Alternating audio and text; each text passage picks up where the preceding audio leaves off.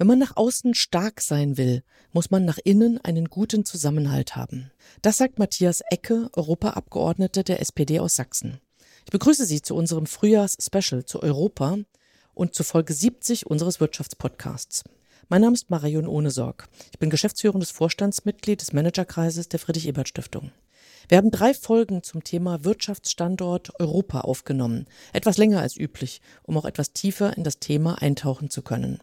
Zwei davon sind übrigens auch als Videopodcast abrufbar, wenn Sie auf YouTube gehen und dort Managerkreis eingeben. Und damit für heute auch schon genug der Vorrede und ich übergebe virtuell an Sandra Party für die weitere Moderation. Willkommen beim Podcast des FES Managerkreises. Wir machen heute eine Diskussionsrunde, ein Gespräch zwischen Matthias Ecke, Abgeordneter im Europaparlament, Abgeordneter aus Sachsen und für Sachsen, aus dem schönen Dresden stämmig, seit 2022 im Europäischen Parlament als Mitglied. Mein Name ist Sandra Party. Ich bin stellvertretende Sprecherin beim Managerkreis der Friedrich-Ebert-Stiftung. Ja, und Matthias und ich wollen ein bisschen uns darüber austauschen, wie der Wirtschaftsstandort Europa denn gestaltet werden sollte, was wir uns wünschen, was wir uns vorstellen und wie wir da so hinkommen. Und ähm, wir haben uns dafür drei Themenbereiche rausgesucht. Einmal wollen wir anfangen mit einer Frage nach der europäischen Industriestrategie. Da spielt dann auch natürlich irgendwann die Frage rein Klima- und Energiepolitik und dann natürlich auch die Frage Geld. Man muss halt das Ganze auch irgendwie finanzieren auf welche Art und Weise sollte man das am besten machen. Aber vielleicht, Matthias, fangen wir als erstes einfach mal an. Warum sollten wir über eine europäische Industriestrategie reden? Wir haben doch eine in Deutschland. Das ist doch toll. Ist doch toll. Ne? Ja, vielen Dank erstmal für die Einladung und schön, dass wir uns heute mal darüber austauschen können, auch ein bisschen Zeit haben, weil es ist ja wirklich ein sehr umfassendes Thema. Ähm, die europäische Industriepolitik erlebt ja gerade wieder so ein kleines Revival, nachdem ja jahrelang ähm, auch durchaus aus den Verträgen der EU abgeleitet ähm, die Rolle der EU in der Wirtschaftspolitik eher so eine deregulierende war und äh, man eher gesagt, okay, der Wettbewerb muss sichergestellt sein, es darf, äh, wie wir immer so sagen, ein Level Playing Field, also es müssen gleiche Wettbewerbsbedingungen herrschen. Ähm, es gibt äh, ein Subventionsverbot, was nur in einzelnen äh, Branchen oder in Teilbereichen aufgebrochen werden kann ähm, und so eine gemeinsame Vorstellung davon, wo kann der Staat auch aktiv äh, Industrie unterstützen, vielleicht auch intervenieren in den Markt, ähm, auch bestimmte Sektoren hervorheben und, und äh, besonders unterstützen. Das war lange Zeit nicht unbedingt etwas, worüber man auf europäischer Ebene Ebene nachgedacht hat. Es ist aber, glaube ich, nötig geworden. Wenn wir uns vor Augen halten, in welcher Situation wir uns im Moment ja geopolitisch und auch weltweit, äh, was, was die weltweite ökonomische Situation angeht, äh, wo wir uns da befinden, dann haben sich die Parameter natürlich schon massiv verändert in den letzten Jahren. Wir blicken allein in dieser Wahlperiode quasi des Europäischen Parlaments, wenn man sagt fünf Jahre zurück, äh, als 2019 gewählt wurde, da wusste noch niemand was von der globalen Pandemie, von den damit verbundenen äh, wirtschaftlichen Folgen, dass man äh, monatelang auch äh, Geschäfte schließen musste, dass man ganz harte Rezession hatte und da wusste natürlich auch noch niemand was äh, davon, dass es ein ja, Landkrieg, einen Angriffskrieg mitten in Europa geben wird, von ja, dem größten Land Europas auf das zweitgrößte Land Europas, äh, mit allen Folgen, die das auch äh, nicht nur natürlich für, die, äh, für das Leid der Menschen hat, die davon betroffen sind, sondern auch mit all den ökonomischen Folgen, die damit einhergehen. Also wir sind in einer ganz anderen Ausgangssituation und ähm, ich würde im ganz global sagen, dass die EU diese gewaltigen Herausforderungen doch ordentlich gemeistert hat. Nicht sehr gut, aber doch ordentlich. Also die EU ist in vielen Dingen beieinander geblieben. Wir haben für die Corona-Pandemie so einen großen Rettungsschirm äh, aufgesetzt, haben einen großen Corona-Fonds äh, gemacht auf europäischer Ebene. Und was äh, den, den, Widerstand auch gegen Russlands Politik und den Angriffskrieg und die, auch die damit verbundene Energiepolitik angeht, hat sich die EU zusammengetan. Und man merkt aber, all das, was da jetzt passiert, bringt uns in eine problematischere Wirtschaftsposition und die können wir nur überwinden, wäre zumindest meine These, wenn wir beieinander bleiben, auch in der Industriepolitik. Aber hast du wirklich den Eindruck, das funktioniert so gut? Also wenn ich mir eben anschaue, ähm, ein französischer Kommissar Thierry Breton kümmert sich vor allem um die Belange der französischen Wirtschaft. Aus Südeuropa hören wir große Kritik daran, dass Deutschland hat so tiefe Taschen und kann dann halt ähm, zum Beispiel Finanzierung äh, und Subventionierung von, von so Sachen wie Intel eben leisten. Die wünschen sich da einen ganz anderen, ähm, ja, ganz anderen Stand, ein ganz anderes Herangehen. Meinst du, es gibt wirklich so dieses gemeinsame, ja, diese gemeinsame Vorstellung, was denn eine europäische Industriepolitik ausmacht? Ja, ich glaube, es gibt eine Ahnung davon aber es gibt noch keine ausgearbeitete Strategie. Ähm, es ist natürlich ein Geben und Nehmen. Und um mal bei, bei deinen Beispielen zu bleiben, natürlich haben die Südeuropäer oder gerade diejenigen Staaten aus Europas Süden, die zum Beispiel mit einer höheren Schuldenstandsquote zu kämpfen haben, die haben natürlich ein Interesse daran, dass man ihnen nicht mit Fiskalregeln die Luft zum Atmen wegnimmt. Ähm, gleichzeitig gibt es aber schon ein etwas gestiegeneres Verständnis dafür, dass wir bestimmte Branchen in der EU haben, ähm, die so vital sind für das Interesse der gesamten EU, für den gesamten Wirtschaftsblock, ähm, dass wir die einfach unbedingt brauchen, dass die für unsere Resilienz, wie wir jetzt immer sagen, also unsere ökonomische Widerstandsfähigkeit so bedeutsam sind, dass es am Ende gar nicht so wichtig ist, ob die Fabriken in Zypern, in äh, Polen, Rumänien Irland oder Deutschland stehen und dort natürlich Wertschöpfung und Arbeitsplätze generieren.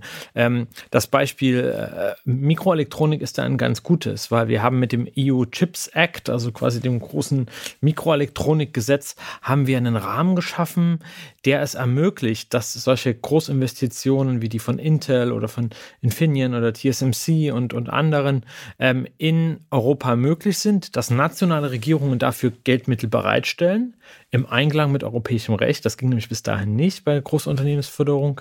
Ähm, dass aber auch sozusagen die EU-Institutionen gemeinsam dieses Vorhaben gefasst haben und damit auch Ländern wie Deutschland, die natürlich als größte Wirtschaftsnation Europas und als äh, einwohnerstärkstes Land Europas äh, auch ein bisschen mehr absolute Mittel haben, um solche Investitionen anzuziehen.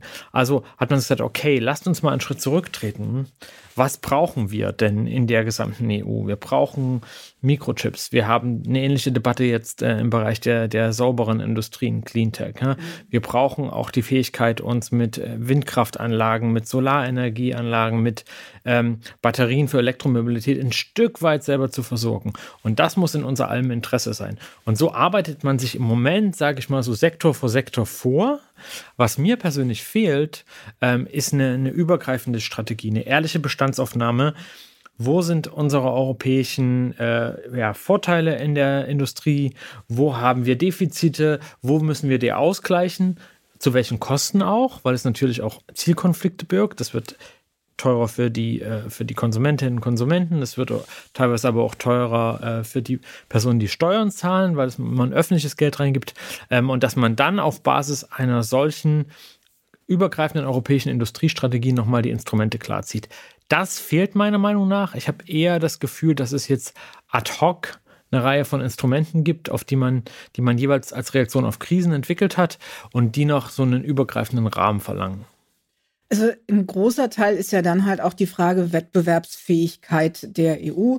Wo stehen wir dann eben als EU, als Deutschland in der EU dann eben auch wieder, aber in der Hauptsache ja auch wirklich als ähm, relativ kleiner europäischer Kontinent im Vergleich eben mit Wettbewerbern aus China, aus den, aus den USA und sich da halt irgendwie sinnvoll aufzustellen, das scheint mir trotzdem äh, sehr viel schwerer zu sein, als, als man vermuten könnte, wenn man sich das halt einfach mal nur so anguckt und sagt, hey, ist doch klar, wir brauchen hier ähm, in Europa eben auch Akteure. Was, was glaubst du, wo, woran scheitert das im Moment noch, dass so dieses ähm, meine nationale Wettbewerbsfähigkeit ist irgendwie wichtiger als die europäische Wettbewerbsfähigkeit, mhm. ähm, sozusagen äh, noch de, der Orientierungsrahmen zu sein scheint. Ja, ich glaube, man muss das erstmal ein bisschen verlernen. Also, das ist ja äh, über Jahrzehnte, vielleicht sogar noch länger, immer der Rahmen gewesen. Und natürlich ist es auch noch legitim, äh, die Interessen des eigenen Nationalstaats in dem Ganzen mitzudenken. Aber wir müssen ja mal so das größere Bild sehen. Und das heißt, wir sind eben nicht mehr an der äh, wir sind nicht mehr in den Na Nachkriegsjahrzehnten, als Europa neben Nordamerika sozusagen der, der Wachstumsmotor der Welt war. Und äh, wir haben eine viel multipolarere Weltordnung. Also es gibt viel mehr Zentren. Ja, also es gibt tatsächlich auch mittlerweile politisch-militärisch, aber vor allem natürlich, was Wirtschaft angeht, gibt es viel mehr äh, starke Räume in der Weltwirtschaft, die eigene Interessen haben, äh, die auch eigene Vorteile haben, die uns in manchen auch einfach überlegen sind und mit denen es sich deswegen ja aber auch lohnt, einen gesunden Austausch zu treiben. Und wenn man erstmal ähm, akzeptiert, dass wir einfach in einer veränderten Weltordnung leben, aber dass wir das uns nicht alles einfach nur angucken müssen und sagen, ja, mal gucken, was da für uns übrig bleibt, sondern wir haben unsere Werte und wir haben unsere Stärken. Ähm, die werden wir aber nur ausspielen können, wenn wir die EU gesamt als Binnenmarkt begreifen. Das ist immer noch der größte äh, Binnenmarkt der Welt. Ähm, wir haben viel zu bieten. Wir gestalten auch mit unserer Regelsetzung auch internationale Wirtschaftsbeziehungen. Das funktioniert aber nur, wenn man nach innen nicht zu kleinkariert ist. Ähm, und das muss die Ausgangslage sein. Und dann schauen wir uns an, was sind konkret jetzt Vor- und Nachteile der europäischen Wirtschaft im Vergleich zu anderen großen Räumen. Natürlich haben wir mit einer wir haben eine andere Demografie als andere Weltregionen. Ne? Da, Europa ist im Schnitt äh, älter. Äh, wir sind natürlich, unsere Bevölkerung ist tendenziell schrumpfend. Ähm, das hat natürlich erstmal eine gewisse Folge auch für Innovationsfähigkeit und so weiter. Und es füllt mich schon mit einer gewissen Sorge, wenn ich sehe, dass wir in bestimmten Zukunftstechnologien eben weit entfernt davon sind, nach äh, Marktführer zu sein als äh, Europäerinnen und Europäer. Wir haben aber auch äh, große Fähigkeiten und äh, erprobte äh, Kompetenzen in vielen Querschnittsindustriesektoren, äh, Schlüsselsektoren. Wir sind immer noch Maschinenbau, äh, ja, Innovationsland und, und Kontinent schlechthin. wir haben viel, in vielen verarbeiteten Gewerbesektoren sind wir immer noch Marktführer oder setzen auch innovative Leitmarken. Und das, und, und dazu kommt, dass wir natürlich auch unsere wirtschaftlichen Beziehungen ne, zwischen Arbeit und Kapital auch ganz anders aufgesetzt haben als viele andere Wirtschaftsräume. Ähm, und ich weiß, dass nicht immer jedem Unternehmer gefällt, ähm, aber ich finde es sehr richtig und es gibt ja auch viele Studien, die belegen, dass die äh, Produktivität in solchen partnerschaftlicheren äh, Verhältnissen auch höher ist. Also unsere Beschäftigten sind viel stärker an der Weiterentwicklung ihrer Unternehmen auch beteiligt. Und das muss auch für die Zeit, die jetzt vor uns liegt oder in der wir drin sind, große Transformation, die sozial-ökologische Transformation hin zur, ähm, ja, zur kohlenstoffarmen oder kohlenstofffreien Wirtschaftsweise, auf die wir ja zustreben Mitte des Jahrhunderts, da muss man eben diese, äh, diese Vorteile, die die europäische Wirtschaft hat, auch nutzen. Also ich meine, wir haben ja auch eine Diskussion darüber, dass ähm, eine, eine USA ähm, mit einem äh, Inflation Reduction Act ganz viel Geld zur Verfügung mhm. gestellt hat und damit ja offensichtlich auch versucht, das, was du beschreibst, der ähm, europäisches Know-how, ähm, das, was wir eben können, gut äh, Maschinen herstellen und so, halt auch in die USA zu ziehen. Dem müssen wir ja doch irgendwo was entgegensetzen, damit dann halt die Leute, äh, damit die Unternehmen natürlich irgendwo auch hier bleiben und eben ähm, im Rahmen einer sozialen Marktwirtschaft, wo, wo beides großgeschrieben ist, ja, das Soziale yeah. genauso wie eben die Marktwirtschaft, dass das dann eben auch hier verbleibt und wir dieses System ja auch ähm, für uns weiter ähm, nutzen können, für uns weiter ähm, betreiben können, ohne dass wir dann dabei halt global untergehen. Aber was, was können wir dem entgegenstellen? Ja, also können wir jetzt irgendwie sagen, liebe Leute, bleibt doch bitte hier. Äh, es ist hier so schön, wir haben so schöne europäische Werte. Ähm, oder Gutes Essen. Ja, italienisches Essen, französische Weine, das sollte doch eigentlich äh, reichen. Oder na, was, was sollte quasi auch Europa, was kann Europa da auch anbieten, damit, damit dann also Unternehmen sich entscheiden, doch hier zu bleiben und hier zu investieren? Ähm, ich wäre erstmal nicht so pessimistisch. Okay, ähm, wenn ich mir zum Beispiel den Inflation Reduction Act angucke, dann muss man ja erstmal sagen, dass wir uns sehr freuen, dass sich die USA, genau wie wir das getan haben, vielleicht ein bisschen früher, ähm, aber jetzt mit, mit ganz viel Kraft auch dies auf diesen Weg gemacht haben, ne? den Weg in die klimaneutrale Wirtschaft. Ähm, und dass wir eigentlich genau das auch immer erwartet haben von den USA, die ja transatlantisch ist unser, unser wichtigster globaler Partner. So. Ähm, und jetzt die, die Biden Administration hat das, finde ich, durchaus mit, mit Nachdruck nicht immer mit Berücksichtigung aller Welthandelsregeln, muss man ehrlich was sagen. ja. ja.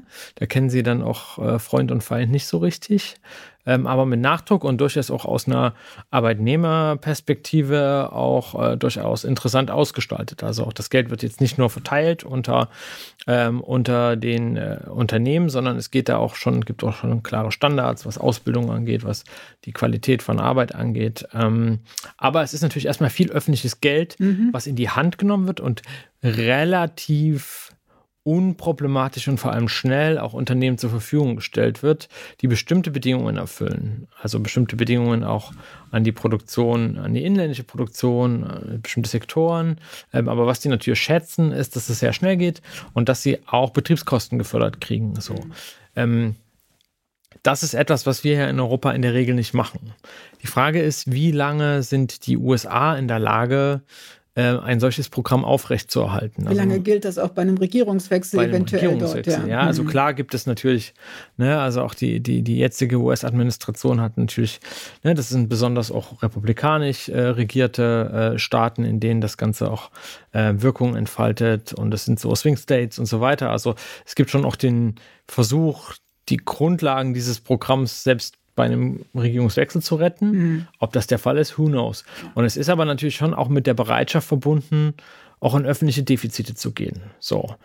Ähm, hier sind wir natürlich an einem Punkt, wo, wo wir eine ganz heiße Debatte haben. In Deutschland, in Europa, durchaus auch äh, ähm, transatlantisch.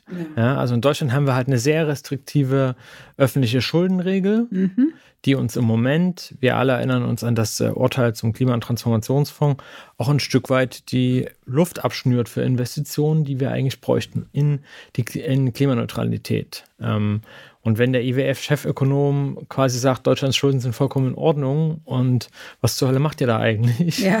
Ähm, dann verändert sich, da hat sich ja vieles verändert. Also wir hatten ja noch äh, 15, 20 Jahre äh, zuvor teilweise Warnungen der, der internationalen Institutionen, Deutschland müsse sich jetzt mal irgendwie anstrengen und restriktiver umgehen mit seinen Finanzen. Im Moment so. haben wir eine Schuldenbremse, ohne dass wir eigentlich den, die Notwendigkeit noch dafür brauchen, haben. Wir ja. liegen bei knapp ja. über 60 äh, Prozent Schuldenstandsquote, ja. äh, was eine vertretbare Größenordnung ist. So andere europäische Länder liegen darüber, manche auch drunter, aber größ, die meisten größeren liegen drüber.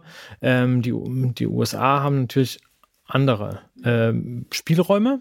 Die Frage ist aber natürlich, wie lang kann man so ein System wie den IRA ähm, finanzieren über öffentliche Defizite? Wie viel ähm, ja, spielt ja wieder rein. Ne? Ähm, und da gehen sie natürlich schon in die Vollen. Wir haben aber in Europa, und deswegen würde, meine ich, ich, ich sehe es nicht so schwarz, äh, ich würde mich da nicht so verstecken. Wir haben natürlich ein interessantes System von langfristig abgesicherten Förderprogrammen, ähm, sowohl auf europäischer als auch auf nationaler Ebene. Wir haben ein über einen sieben Jahreszeitraum festgelegtes äh, äh, Programm der europäischen Strukturfonds. Das ist verlässlich und das, da steckt auch ordentlich Geld drin. Und gerade in, in den äh, Regionen, äh, die weniger als der europäische Schnitt haben, dort äh, ist das ein ganz wichtiger Investitionsanreiz. Wir haben on top noch ähm, die Mittel, die die Nationalstaaten in die Hand nehmen. Das sind je nach Staat natürlich auch unterschiedliche Höhen, aber gerade Deutschland, Frankreich, ähm, Italien, aber irgendwie auch Nieder die Niederlande und so weiter, die nehmen natürlich schon noch große öffentliche Mittel in die Hand. Und wenn man das gegenüberlegt, ähm, dann, dann schrumpft der Vorsprung der USA noch. Und dann würde ich eben sagen, was eine große Stärke Europas ist, aber die ist natürlich nicht naturgegeben, äh, ist so eine regulatorische Stabilität. Also, ja, also, dass man sich auf ja. das politische System verlassen kann, dass man sich darauf äh, verlassen kann, dass die Grundpfeiler des, des Wirtschaftens und des Investierens. Also anders als in bleiben. China ändern sich nicht irgendwie über Nacht plötzlich alle Rahmenbedingungen Richtig. und jetzt wird halt der Mensch enteignet, weil Herr, der Staatspräsident hatte einen Gedanken. Die, ja. Also das ist ja sozusagen die, die größte Zuspitzung, aber die, die Rechtssicherheit, äh, die, die Investitionssicherheit, der Rechtsstaat, ähm, auch das ist in den USA natürlich grundsätzlich auch ebenso gegeben, aber wir haben natürlich mit der letzten Trump-Administration auch gesehen, dass es an Grenzen stößt. So. Wir sind aber, deswegen sage ich, es ist nicht naturgegeben, auch in, in Europa gibt es politische Kräfte, die eben daran wollen und die eben genau das ähm, unseren unseren Rechtsstaats und ich sage mal so auch unseren Gesellschaftsvertrag, also dass wir auch ähm, in, in Europa versuchen auch Konflikte in der Gesellschaft auch regelbasiert und friedlich zu lösen, ja. ähm, die das ein Stück weit in Frage stellen. Und deswegen ist es auch ganz bedeutsam, ähm, wie auch ja in einem, in einem Jahr wie diesen, wie Wahlen ausgehen, wie Regierungsmehrheiten sich bilden und ähm, wie verlässlich dann Europa ist, weil ähm, wenn wir quasi ins Chaos stürzen, ja. dann haben wir ein Problem, weil wir bestimmte andere Faktoren nicht haben. Und ich sage auch, es ist eine Selbstverständlichkeit, aber es muss betont werden, wir, wir werden nicht konkurrieren auf Basis niedriger Löhne. Das widerspricht ja. äh, den Prinzipien, auf denen wir diese Gesellschaftsordnung gebaut haben. Und ähm, das, das wäre schlicht auch gar nicht erfolgversprechend. Ähm, und das ist ein wichtiger Punkt, weil es natürlich auch nach innen geht. Auch innerhalb Europas ähm, ist es äh, auch ein, ein politisches Ziel, ähm, dass es so eine Dumping-Konkurrenz nicht geben soll. Dafür haben wir einiges getan im Europäischen Parlament. Wir denken jetzt an, an die Mindestlohnrichtlinie, eine Arbeitnehmerentsenderrichtlinie, also sozusagen, wo es auch darum geht, ähm, auch die Beschäftigten zu schützen. Ähm, aber das ist auch ganz wichtig, weil das, das Gesamt das übergreifende Ziel, was ich am Anfang vorgestellt habe, ist, dass wir uns als Europäerinnen und Europäer äh, stärker als gemeinsamer Wirtschaftsraum verstehen und nicht immer nur neidisch zu unserem Nachbarn gucken. Ähm, das bedingt natürlich, dass es auch einen Zusammenhalt der Regionen gibt, dass wir nicht auf Basis einzelner Länder und Regionen den Wohlstand in den ökonomischen Zentren mehren und dass die Leute dann alle abwandern. Das ist ein Riesenproblem also die Fachkräftemigration innerhalb der EU, dass da in Staaten gerade Südeuropas, aber vor allem Ost- und, und Mittelosteuropas äh, ja halbe Generationen dann das Land verlassen haben, da, das, da, da fliegt uns der Laden um die Ohren. Politisch, wirtschaftlich, aber auch emotional. Und deswegen finde ich, man, wenn man nach außen stark sein will, muss man nach innen auch einen gewissen Zusammenhalt haben. Das ist zentral. Das ist ja auch ähm, das, was Enrico Letta, ehemaliger italienischer ähm, Staats Premierminister war er, ähm, ja halt auch sagt, es soll nicht nur das Recht äh, geben, sich innerhalb der EU frei zu bewegen, sondern es soll halt auch die Möglichkeit geben, dass man da bleiben kann, wo man ist und einen vernünftigen, vernünftigen Lebensstandard da hat. Aber du sagst, ähm, bei den Lohnkosten wollen wir nicht äh, konkurrieren. Wir wollen jetzt nicht äh, chinesische, vietnamesische Löhne zahlen. Ähm, absolut d'accord, ja, darum kann es nicht gehen. Man muss sich das Leben hier auch äh, mit seiner Arbeit ähm, leisten können. Ein anderer Punkt ist natürlich Energiekosten. Mhm. Ähm, bei denen sind wir momentan auch nicht konkurrenzfähig und haben ein großes Problem, was da unsere Wettbewerbsfähigkeit angeht. Ähm, vielleicht noch ein paar Sätze dazu. Ähm, wie siehst du da die EU aufgestellt? Was denkst du, muss jetzt da aktuell passieren, mhm. damit wir wieder in eine Situation kommen, wo die Energiekosten nicht dazu führen, dass sich Wirtschaft und Produktion hier in Europa nicht mehr rechnet. Ja. Ja, das ist schon eine Sache, die ich mit Sorge sehe. Die Energiekosten sind hoch, sind zu hoch mhm. in vielen Sektoren im Moment. Ähm, es ist natürlich unterschiedlich, weil wir haben nationale Energiemixe in der EU. Wir haben den Energiemarkt noch nicht so stark integriert wie andere Märkte.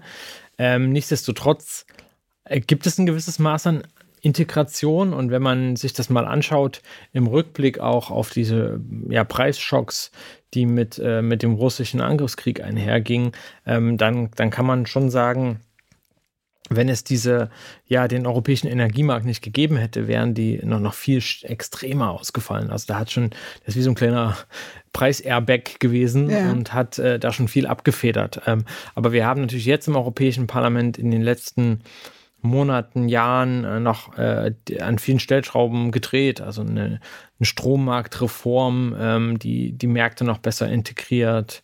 Ähm, wir haben die Voraussetzungen für eine Wasserstoffwirtschaft äh, und, und die Übergang einer erdgasbasierten zu einer Wasserstoffwirtschaft auch geschaffen. Ähm, wir sind jetzt äh, oft auf den letzten Metern für eine Regulierung, die auch die erneuerbaren Energienanlagen stärker in Europa äh, unterstützt. Also wir nennen das den Net Zero Industry Act, also quasi die Netto-Null-Industrien, dass die nicht alle nur importiert werden und man dann quasi von ja, Preisschwankungen, im Zweifelsfall auch von politisch gewollter äh, Verknappung ähm, abhängig ist, sondern dass wir mehr Solaranlagen, Windkraftanlagen, Batteriezellen und Elektrolyseure in Europa bauen. So. All das sind einzelne Puzzlestücke mhm. dessen. Ähm, natürlich haben einzelne Nationalstaaten die Möglichkeit, so über Steuerabgabensystem auch nochmal äh, Steuern in den Markt einzugreifen. Also in Deutschland haben wir äh, die EEG-Umlage quasi äh, ab, abgeschafft, haben, machen das jetzt äh, die erneuerbare Energienförderung über den Bundeshaushalt, Stromsteuern gesenkt und das können Nationalstaaten natürlich tun. Mittelfristig, glaube ich, wird es nur funktionieren, ähm, wenn wir den, den Ausbau der Erneuerbaren beschleunigen, weil ja. die sind die mittelfristig ähm, günstigste Energieform und auch die sicherste. Mhm. Und gleichzeitig aber auch die Märkte so weit integrieren, dass äh, die dann entsprechend auch miteinander in Beziehung treten, die einzelnen, ja, sag ich mal, Energiezonen. So. Ähm, da müssen wir noch ein paar nationale Vorbehalte überwinden. ja. ähm, aber das ist quasi, das ist das Gebot der Stunde, weil es sowohl die, die auf dem Weg zur klimaneutralen Wirtschaft uns unterstützt, als auch die Energiepreise senken kann. Im Endeffekt muss es ja darum gehen, ja, die, die Vision ist ja quasi die 0 Euro Stromrechnung des Privathaushalts, dass, äh, dass man die Voraussetzung schafft, dass es äh, ja, dass Energie aus Wind und Sonne ähm, vor allem kommt und uns erstmal nichts kostet, auch in jeder neuen Einheit. Aber die Investitionen, die dafür nötig sind und ähm, auch die Genehmigungen zum Beispiel für Windkraftanlagen, mhm. die sind also kostspielig, also in einem ökonomischen Sinne erstmal und natürlich auch ein Stück weit in einem gesellschaftlich-politischen Sinne. Also ich muss natürlich auch akzeptieren, dass Windkraftanlagen auch stärker das Landschaftsbild prägen, als das vielleicht vor 50 Jahren der Fall war. Ja. Wie ist so deine Einschätzung? Also wir haben ja das Ziel, bis ähm, 2050 dann eben klimaneutral zu sein, also mhm. tatsächlich nur so viel CO2 in die Atmosphäre zu blasen, wie wir da auch wieder rausholen können. Ähm, hast du den Eindruck, da wo wir jetzt stehen, als Europa, aber auch als Deutschland, mhm. dass wir, dass wir das Ziel erreichen, dass wir so viel erneuerbare Energien werden ausbauen können, wie unsere Wirtschaft, ähm, wie unsere Gesellschaft brauchen wird? Dass wir so viele Elektroautos oder was auch immer für Autos mit welchem Kraftstoff betrieben ähm, auf die Straßen bringen werden. Hast du im Moment das hm. Gefühl oder den Eindruck, dass wir das schaffen oder bist du eher skeptisch? Naja, es gibt ja auch so Zwischenbilanzen schon von der, äh, von der Europäischen Energiebehörde, äh, mhm. die sagt, dass wir in einigen äh, Bereichen auf einem guten Weg sind, aber auch an anderen Indikatoren ähm, auch absehbar auf einen, ja, eine Verfehlung des Ziels hinlaufen. Ja. Und äh, ich meine, es reicht ja nicht, die, die Ziele zu verabschieden und dann zu beten oder so, äh, sondern man muss die begleitenden Maßnahmen, die ja. Maßnahmen müssen anspruchsvoll genug sein, um die Ziele zu erreichen. Und wenn man, sage ich mal, in einem Bereich, meinetwegen emissionssenkend, ähm, wenn man in einem Sektor sagt, okay, ähm, wir, wir sind weniger anspruchsvoll, dann habe ich entweder meinetwegen, ich will halt im Gebäudesektor den, die Umstellung äh, auf erneuerbare Heizsysteme langsamer vonstatten gehen lassen, weil es einfach einen großen Widerstand auch gibt gegen mhm. ähm, da eine starke Regulierung, die Leute auch dazu äh, auffordert, auch ihre Heizungen äh, zu tauschen und so weiter. Äh, das finde ich auch politisch verständlich, dass es diese, diesen Widerstand gibt. Aber wenn ich dann sage, okay, ich komme mit der Regelung nicht auf die Ziele, dann muss ich das halt in anderen Sektoren wieder reinholen. Ja. Oder ich gebe meine Ziele auf wollen wir sind unsere ja Ziele kein aufgeben? Selbstzweck. Genau, ja, die habe ich ja nicht nur, weil ich genau. ein Ziel wollte. Ja. Eben, eben. Wollen wir unsere Ziele aufgeben? Weil ja. ich meine, man muss es ja mal aussprechen. Ich habe immer das Gefühl, ähm, das ist dann auch durchaus mal eine Kritik an unseren äh, konservativen ähm, Konkurrenten, dass, dass die immer sehr elaboriert darlegen, warum diese und jene Maßnahme nun irgendwie gar nicht geeignet ist und nicht nützt und irgendwie auch äh, wahnsinnig äh, detailsteuernd ist und so weiter, aber nie sagen, wie sie es sonst erreichen wollen und dann quasi einfach implizit äh, geschehen lassen, dass wir unsere Ziele verfehlen. Aber wenn wir unsere Ziele verfehlen, dann ist nicht nur unser eigener Beitrag, der zur äh, Klimaneutralität ähm, getan wird, dann steht der nicht nur in Frage, sondern unsere Vorbildwirkung und auch unsere Glaubwürdigkeit in internationalen Verhandlungen steht in Frage. Wenn wir das, was wir ankündigen, selber nicht leisten, dann werden uns diejenigen, die noch mindestens genauso große Anstrengungen unternehmen müssen, auch nicht mehr glauben, ähm, dass wir es tun. Und dann werden diejenigen noch weniger ähm, äh, willens sein, selber diese Anstrengungen zu unternehmen. Weil das ist ja eigentlich das, das kluge Prinzip. Man versucht bestimmte Mechanismen wie den Emissionshandel immer weiter hochzuzogen. Der sollte ja am Endeffekt möglichst äh, global verkoppelt sein die verschiedenen regionalen Emissionshandelssysteme. Und gleichzeitig muss es eine glaubwürdige Senkungspfad von allen Beteiligten ähm, ja, ökonomischen Blöcken geben. So. Und wenn man das einfach über Bord wirft und dann immer sagt, ja, aber mein Land hat nur so 0, so und so viel Prozent Anteil an den globalen Emissionen, so da, da findet sich immer irgendeine Einheit. Vor allem wir lagern die doch auch aus, ja. Wir lügen uns ja. da ja dann teilweise auch in die Tasche, wenn wir eben sagen, wir haben so wenig ähm, Emissionen. Ja, wenn unsere Produktion von den Dingen, die wir hier konsumieren, außerhalb der europäischen Grenzen ja. stattfindet, na, dann ist es ja schön, wenn ich mir meine Bilanz hier ähm, schön zurechtrechnen kann. Aber das, was ich hier verbrauche, das versucht, das verursacht dann woanders eben ja, die Emissionen. Eben. Und das kann ja auch nicht das Ziel der Übung sein. Eben, genau. Und ähm, deswegen ist es, also muss man eine ehrliche Bestandsaufnahme machen. Man muss Indikatoren haben, die wirklich aussagefähig sind und die eben nicht so leicht zu manipulieren sind. Ähm, und man muss, ähm, um zu deiner vorherigen Frage zurückzukommen, man muss sich die natürlich immer anschauen und muss sagen, okay, wenn das hier nicht vorangeht, dann muss ich andere Maßnahmen ergreifen. Ähm, und da will ich auch nicht dogmatisch sein. Also wenn man halt merkt, dass man mit einem, in einem bestimmten Bereich überhaupt nicht vorankommt, ähm, Kopf durch die Wand nee, ist dann, dann kann halt man ja nicht Prinzip. sagen, okay, ja. ich habe jetzt irgendwie 2000 Euro pro Elektroauto ausgegeben, dann gebe ich jetzt 4000 aus als Subvention und dann gebe ich irgendwie 12.000 aus. So, das wird so nicht funktionieren. Da muss man überlegen, hat man die richtigen, ähm, hat man die richtigen Instrumente? Und jetzt mal um dem Beispiel E-Mobilität zu bleiben, das ist halt ein schönes Beispiel, weil es eine etablierte Technologie ist, die in vielen anderen Ländern schon viel weiterentwickelt ist als bei uns, wo wir eigentlich so äh, Spätstarter sind in dem Bereich und wo die Leute natürlich erwarten, dass die entsprechende Infrastruktur vorhanden ist, wenn sie sich so ein Fahrzeug anschaffen, weil es ja schon eine wichtige Mobilitätsentscheidung ist. Ja, und nicht jeder hat ein Einfamilienhaus oder irgendwo auf Arbeit dann noch die Möglichkeit, eben, eben aufzuladen. Ja. Eben. Ja. Und, und ich finde, da muss es halt irgendwie äh, zweigleisig sein. Natürlich kann es helfen, mit so Markteinstiegsinstrumenten ähm, erstmal so eine gewisse Grundflotte zu schaffen. Das haben wir ja gemacht mit der E-Auto-Förderung. Es hat natürlich seine Tücken, ne, weil es teilweise halt auch ähm, eher gut verdienende Haushalte unterstützt, wiederum bei Modellen, die nicht unbedingt kleine sind. Ähm, und man, ich glaube, wie du sagst, ja. da liegt der Teufel so ein bisschen im Detail ja. und man merkt quasi in der mhm. Umsetzung, wo vielleicht halt noch mal so ein paar ähm, Kinken drinne sind und wo ja. man dann halt feststellt, naja, das einfach so weiterzumachen bringt auch nicht viel. Und dann muss man vielleicht doch noch mal irgendwie tief Luft holen und überlegen. Tief Luft holen und überlegen ist jetzt auch schon das Stichwort, dass wir hier zum Ende kommen. Aber ähm, wir haben ja jetzt, habe ich am Anfang gesagt, 9. Juni, die yeah. Europawahl.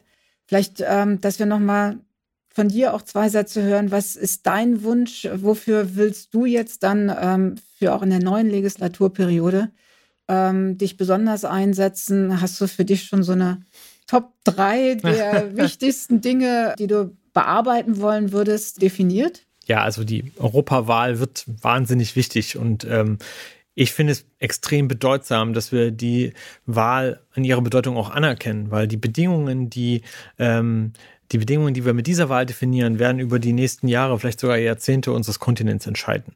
Äh, die Frage ist, kriegen wir noch eine konstruktive Gestaltungsmehrheit hin, ähm, die die Klimatransformation äh, unterstützt, die eine europäische Industriestrategie überhaupt voranbringen kann, die Arbeitnehmerinnen und Arbeitnehmer dabei besonders stärkt, ähm, und die das auch auf eine Art und Weise macht, dass wir auch zusammenbleiben, dass unsere Regionen zusammenhalten, ähm, dass die Schere zwischen Arm und Reich nicht weiter auseinandergeht. Ähm, das ist eigentlich die zentrale Frage für die nächste Legislatur. Und ich habe mir vorgenommen, dazu beizutragen im Bereich europäische Industrie. Darüber haben wir jetzt ausführlich gesprochen. Ähm, Im Bereich des Zusammenhalts der Region, aber auch, wenn es darum geht, unseren Rechtsstaat zu verteidigen, denn das ist die Essenz von allem. Unsere freiheitliche Demokratie, äh, unser rechtsstaatliches System, dass wir das hier in Europa stärken, erhalten, vertiefen und auch erweitern. Das ist die Voraussetzung dafür, dass wir als Wirtschaftsstandort für die Zukunft noch eine wichtige Rolle spielen. Vielen, vielen Dank Danke für dir. den Austausch mit dir. War spannend. Ähm, ich wünsche dir alles Gute für die Zeit jetzt noch, die letzten Abstimmungen, die im Europaparlament noch da anstehen. Ist noch einiges auf dem Weg. Ja. Vielen, vielen Dank. Dank.